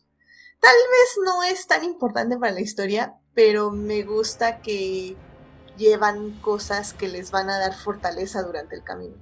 Pero en eso implicaba, o sea, dejar esa secuencia implicaba que tenías que retomar los regalos en, las siguientes películas. Entonces entiendo por qué la quitaron, porque no iban a, o sea, Gimli no iba a tomar en las dos torres los tres cabellos de Galadriel y iba a decir, Galadriel, dame fuerzas. O sea, no lo iba a hacer. Entonces, este, por eso, eh, evidentemente una buena decisión fue nada más dejar la estrella de Erendil y, y la soga, y por ejemplo, quitaron la escena donde le da Sam la, la soga, la, ¿sí se dice soga? Sí, soga. Así es que, sentí, que estaba traduciendo algo. En sí, la soga. Y la quitan esa escena, pero en las dos torres ponen a Sam diciendo, ah, esta soga me la dio la, la Lady Galadriel. Como digo, o sea, ¿para qué tenías esa escena donde le daba la soga si ya más adelante iba a decir, me dio la soga? Si quiero conservar una escena, sería esa. Y todo lo que tenga que ver con el romance de Arwen y Aragorn, porque como ya dije, fue mi primer ship ever y pues les amo. Y me gustaría tocar, antes de ir cerrando este programa y de que se alargue mucho, también algo que mencionó Ana, y por supuesto es importantísimo, la música. ¿no? Creo que también la música de Howard Shore, que jamás se había aventado un proyecto de este estilo, ¿no? él venía de hacer otras cosas como thrillers, por ejemplo, él musicalizó Seven, ¿no? de David Fincher, y de repente le dan esta tarea titánica de no solo hacer la música de tres películas, sino de hacer una música que refleje la creación de todo un universo en pantalla, que además ya era venerado en papel, pues es, dota de muchísima personalidad a la trilogía y también se vuelve uno de los puntos pues más no solo fuertes de ella, sino de los más reconocibles. No es uno de los, de los aspectos por los que la película también se ha quedado mucho en el imaginario colectivo, incluso cuando suena sobre todo el tema de los hobbits, ¿no? creo que es uno de los más famosos, evoca ¿no? de forma casi inmediata también a las películas. Antonio, ¿a ti qué te parece la banda sonora?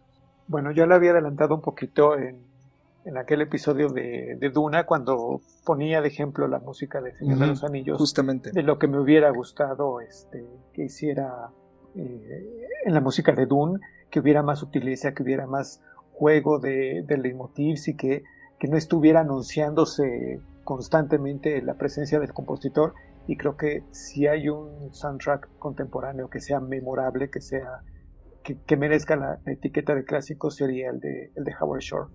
Sobre todo eso, la composición, el, el, el que tenga una serie de leitmotivs que te anticipen qué personaje está en, la, en pantalla, que tú puedas cerrar los ojos o escuchar el soundtrack sin ver la película y que sepas, que intuyas quién es el que va a, a aparecer o qué es lo que está sucediendo, a mí me, la verdad es que me parece un trabajo excepcional.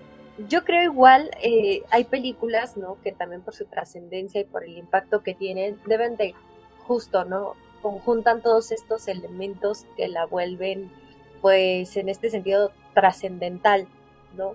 Y justo como, como mencionaba ya Antonio, eh, en este caso, toda la música acompaña muy bien y la dota de cierta personalidad, o sea, de, identidad, pues, ¿no? personalidad a lo mejor no, no, se oye bien la palabra, pero sí dota a la película de, de esta identidad, ¿no? Que vemos con otras grandes producciones que igual se vuelven eh, bastante importantes en ese sentido y que justo, ¿no? En cuanto escuchas la pieza, sabes a qué a qué película se, se refiere e incluso, ¿no? Como lo mencionan, a qué momento en específico de, pues de, de, la historia o del personaje, ¿no? Hace, referencia esa música. No es fácil, no es fácil dotar a, una producción o a una película, eh, en este caso, ¿no?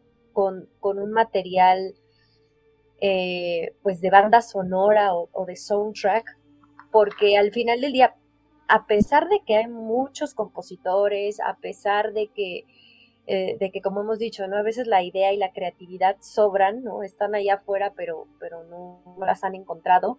Siento que justo para este tipo de apuestas grandes también ya se van con compositores con mucho renombre, con compositores que llegan a un cierto punto que se están reciclando a sí mismos, ¿no? Entonces, sí se vuelven identificables, sí eh, aportan, o sea, a su, a su bolsa, ¿no? A su, pues sí, a, su portafolio, ¿no? De presentación, pero que a la vez ya con el tiempo llegan a, perder, ¿no? Como, como cierto valor, bueno, no valor, sino como cierto aporte, ¿no? Que, a lo mejor tuvieron en algún momento.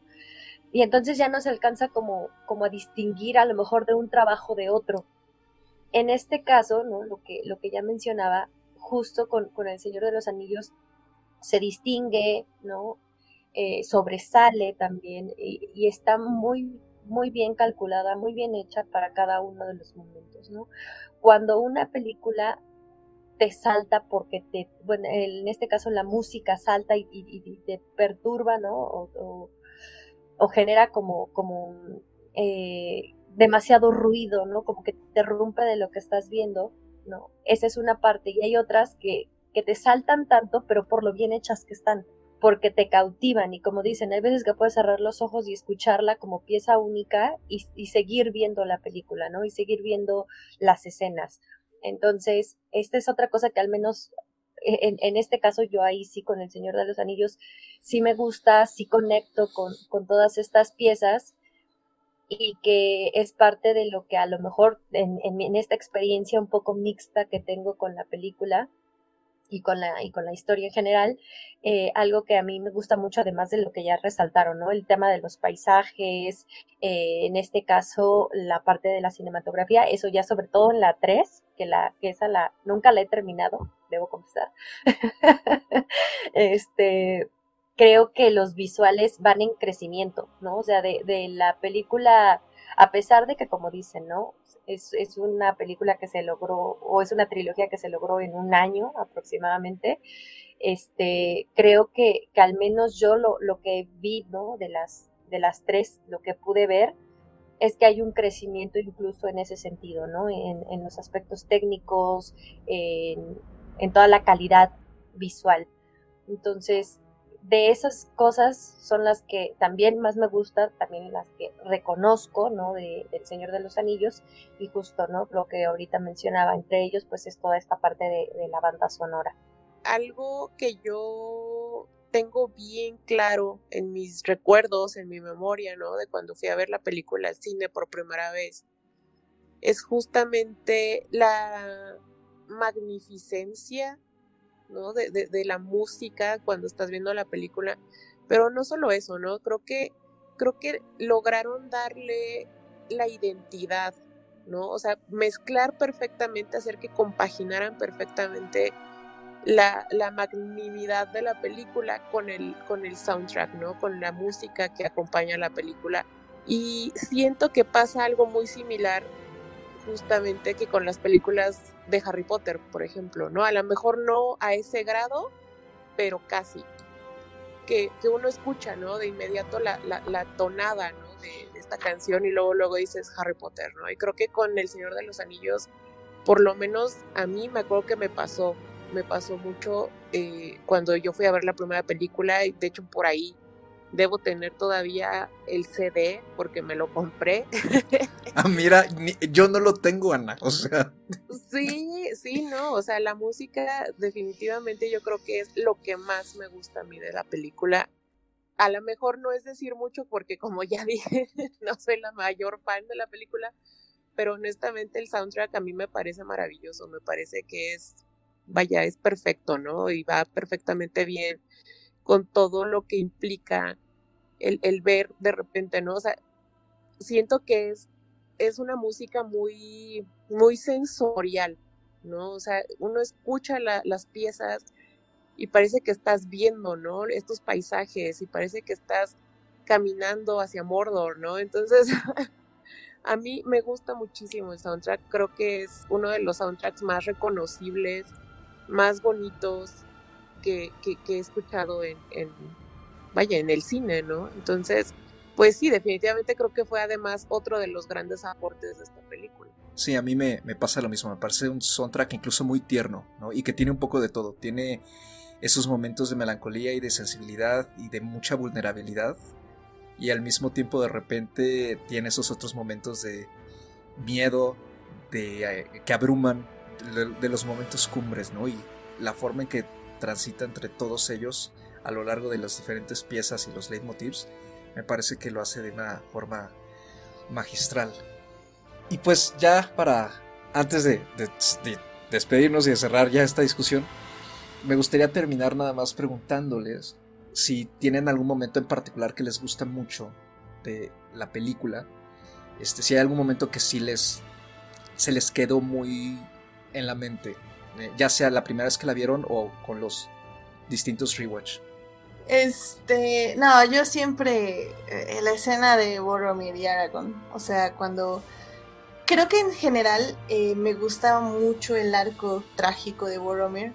En general amo a Aragorn y creo que en sí es mi personaje favorito, pero Boromir eh, muestra justamente un poco la debilidad humana y cómo tendemos a ceder ante el deseo del poder y que no y, con la excusa de que lo vamos a usar para proteger a otras personas. Entonces todo, todo su arco y, y, su tragedia en general me parece como súper triste, súper relevante. Y que al final del día, o sea, él mismo, después de tener esta batalla con Frodo, bueno, batalla, esta pelea y que Frodo huye, o sea, él se da cuenta de su error y trata de arreglarlo, lo cual también me parece muy, muy importante y muy interesante porque también habla de estos arcos de redención que nos hemos privado un poco ahora en, en el cine, de que es, con esta idea de que los personajes no se pueden redimir, eh, lo cual nunca me ha gustado y siempre me ha parecido muy tonto, porque efectivamente, o sea, creo que si no aprendemos de nuestros errores y no nos perdonan por nuestros errores, pues cuál es el sentido de aprender y cuál es qué significa entonces crecer como personas. Y creo que en esa escena Boromir lo hace increíble.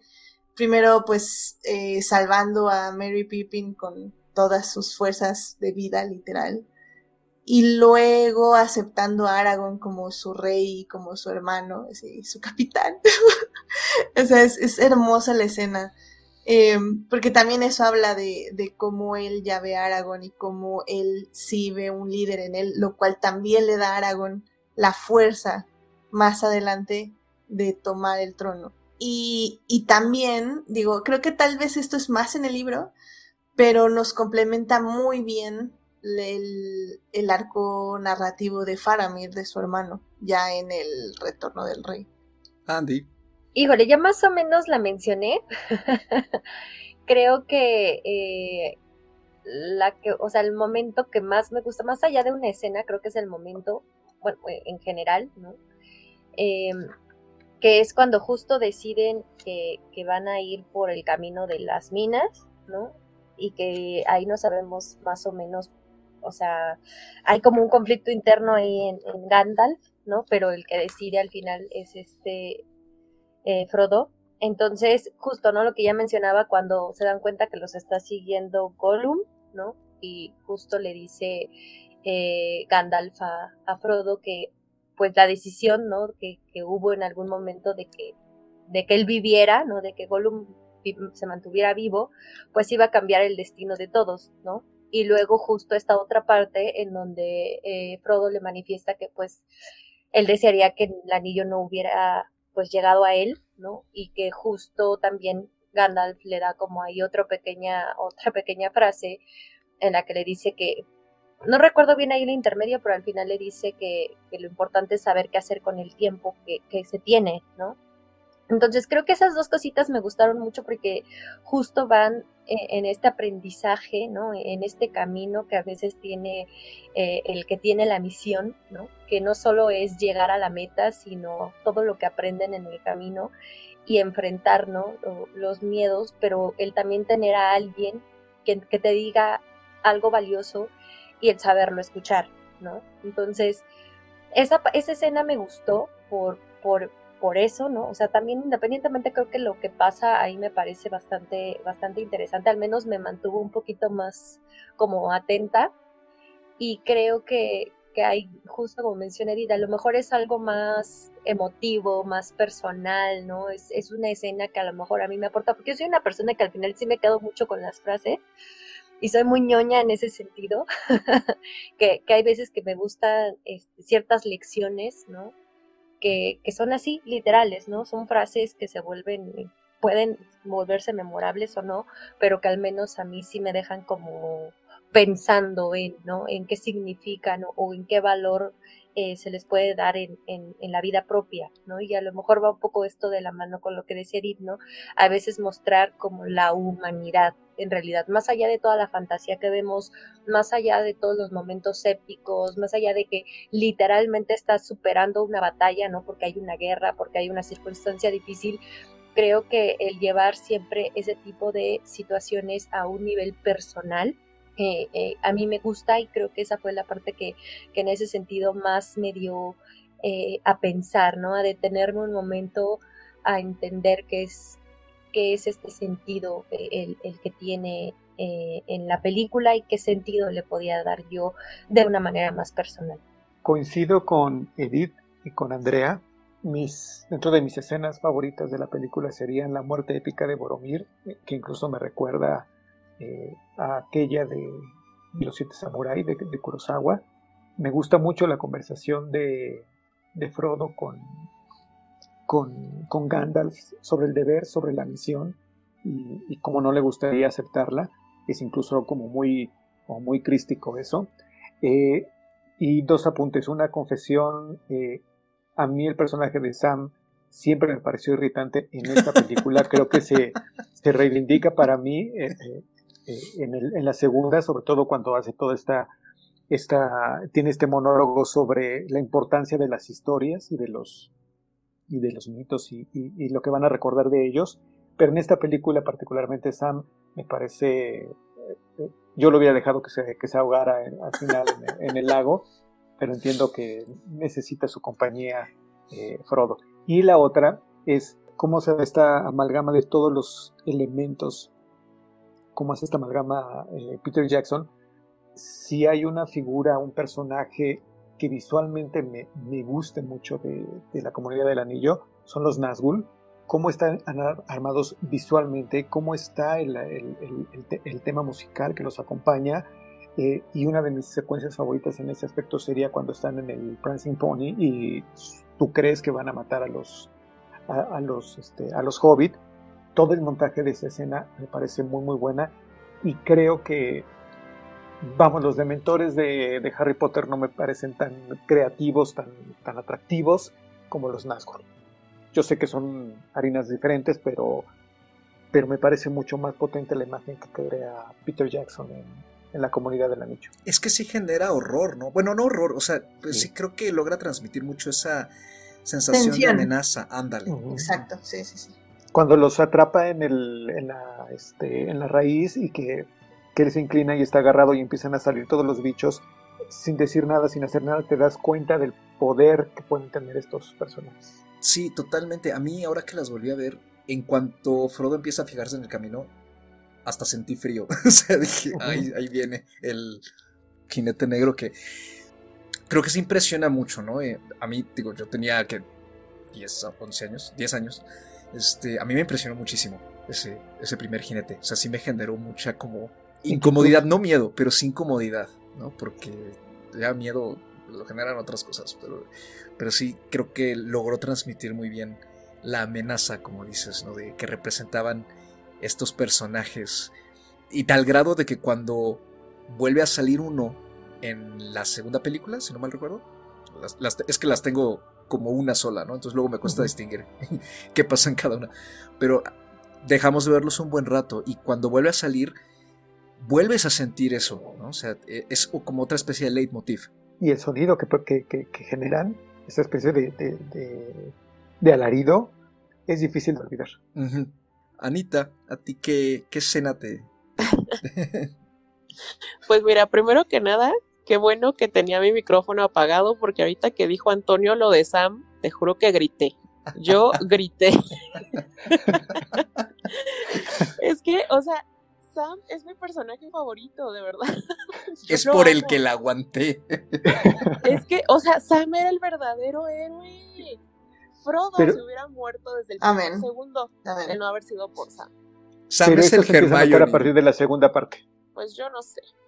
Pero a mi Sam no me lo toquen. Es un, hermoso. No, mira, mi escena favorita, yo sé, o sea, después de todo lo que han dicho ya va a sonar bien boba, pero mi escena favorita de hecho es el cumpleaños de Bilbo Bolsón. Me gusta muchísimo todo lo que tiene que ver con la cultura de los hobbits dentro de esta primera película. Me gusta mucho cómo lo retrata, ¿no? Me identifico muchísimo con su modo de vida, como súper relajado, ¿no? O sea, como que son seres muy felices.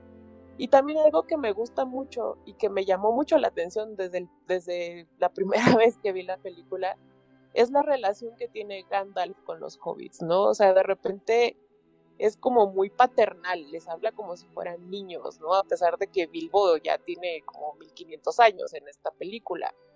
Entonces, a mí es algo que siempre me llamó mucho la atención, pero me gusta mucho sobre todo en la parte en la que Bilbo tiene el anillo, ¿no? Y está Gandalf diciéndole, ¿no? Que hay que destruirlo, que qué haces tú con eso, le cambia la cara a Bilbo, ¿no? O sea, se le hace la cara como, como la de Gollum, ¿no? Como, como que le cambia totalmente. Y Gandalf lo regaña, ¿no? Y Gandalf le grita, Bilbo Bolsón, ¿no? O sea, esa, esa escena me gusta muchísimo y yo creo que es de las que más recuerdo, aún después de 20 años. Y en general toda, todo el estilo de vida de los hobbits y de cómo retratan todo esto en esta festividad que se hizo por, por Bilbo, ¿no? Alguien, alguien debería hacer un meme así como cuando vi por primera vez el Señor de los Anillos me identifiqué con Aragorn, con Boromir, con Legolas, no sé, whatever. Pero ahorita ya en este, en esta, después de 20 años, yo quiero solo ser un hobbit y vivir en paz. Leer, comer y ver cosas crecer. Y ya. Yo solo quiero andar descalza en el campo. Y viajar. No, no, porque no viajan, los hobbits se quedan ahí, o sea, no, o sea, Bilbo era como una cosa extraña de la vida. Igual que, que Frodo, que también tiene que hacer toda esta odisea para poder de- de- Exactamente. Pues, sí, no, no, así en, en mi hoyo en el suelo, muy feliz y ya vamos. Y además los hobbits tienen esta capacidad de maravillarse. Por ejemplo, cuando están en, la taberna y que tienen la, su, su, su tarro de cerveza y dicen, wow, es que a, poco los venden así en tarros. Aquí es, es el niño que todos llevamos dentro y que deberíamos de, de mantener durante mucho tiempo, esta capacidad de, de sorprendernos con lo, que, con lo que tenemos y con lo que se puede encontrar fuera de, de nuestra zona de confort, de nuestro hábitat natural.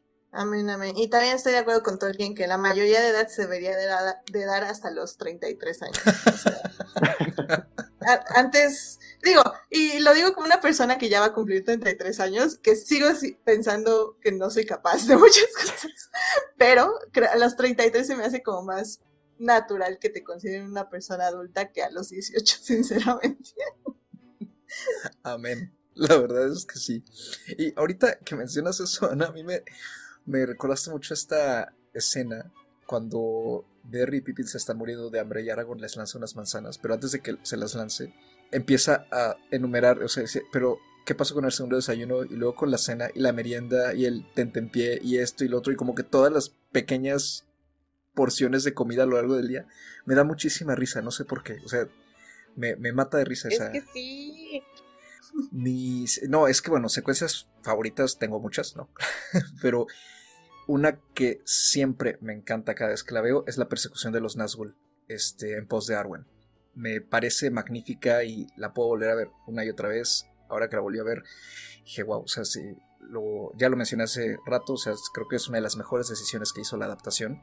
No tenía caso presentarnos al elfo que en el libro hace esa escena, que nunca vuelve a salir pero que es un elfo que sale en el Silmarillion y además no sale de forma explícita, uno tiene que hacer la relación de que es el mismo elfo.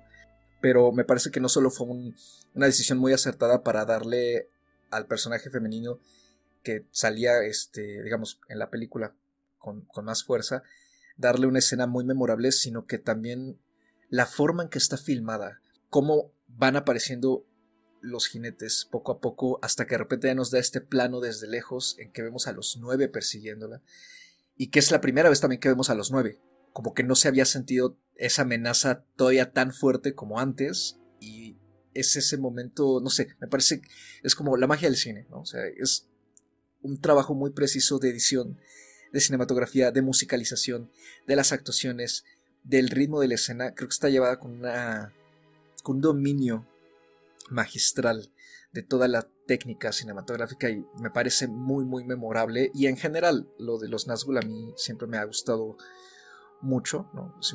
visualmente me atraen mucho ese tipo de personajes, a pesar de que son pues, lo peor de lo peor. Se, me, se me quedó grabado toda la vida ese, esa forma de representarlos y me parece que también es de esas escenas que han pasado mucho a la posteridad, ¿no? En el ámbito colectivo. La gente se acuerda mucho de los jinetes negros y al grado de que había personas que pensaban que el Señor de los Anillos era alguno de esos jinetes, ¿no? Porque eran como los malos que realmente salen y se comportan de forma activa en la historia, ¿no? Entonces, como que sí es, generan hasta cierta incertidumbre. Me parece que eso como, como creación de personaje, ¿no? Y no solo trayéndolo de papel a la pantalla, sino además dándole una identidad visual muy particular, es un logro muy, muy loable también. Entonces, pues sí, ese, esa es una de mis secuencias favoritas, como dije, tengo muchas otras, pero sí es la que más, la que más recuerdo y una de las que más me emocionan, como, como la primera vez. Y pues yo creo que con eso ya vamos cerrando, porque si no, nos vamos a seguir horas y horas por aquí. Y pues, ¿qué, qué podríamos decir ya nada más como de, quizá de recomendación, ¿no? Conclusión para respecto a la a la franquicia y a la película en general, ¿no? A, a quien no se ha acercado por alguna razón, ¿no? Este, al Señor de los Anillos. Eh, nada más, si tengan un poco de paciencia la película, eh, tengan la idea de que van a ver una película larga, que en sí, ya, yo diría que no es larga, larga, pero sí pasan muchas cosas por lo que se siente muy larga. Eh, o puede llegar a sentirse muy larga. Eh, personalmente, a quienes les ha gustado, o sea, yo recuerdo que cuando fui al cine, la gente todavía seguía sentada cuando ya eran los últimos minutos, los últimos, más bien el último minuto, seguían sentadas como que iban a estar ahí otra hora. Pero bueno, si no la han visto, prepárense para ver alguna película larga, una película densa, vayan con paciencia y disfrútenla. Al final del día creo que pues si no es lo suyo, no es lo suyo, o sea, no se mortifiquen al respecto. Pero sí creo que sí le denle una oportunidad.